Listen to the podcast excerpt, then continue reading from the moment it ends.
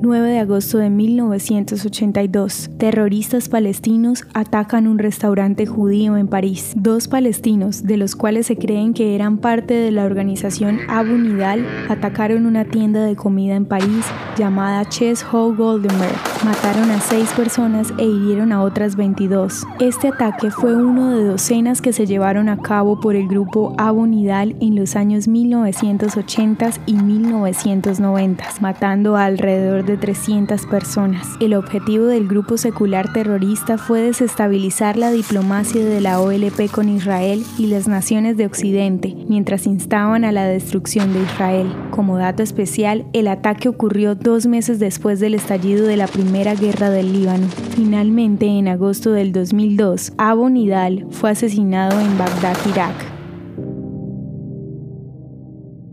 ¿Te gustaría recibir estos audios en tu WhatsApp?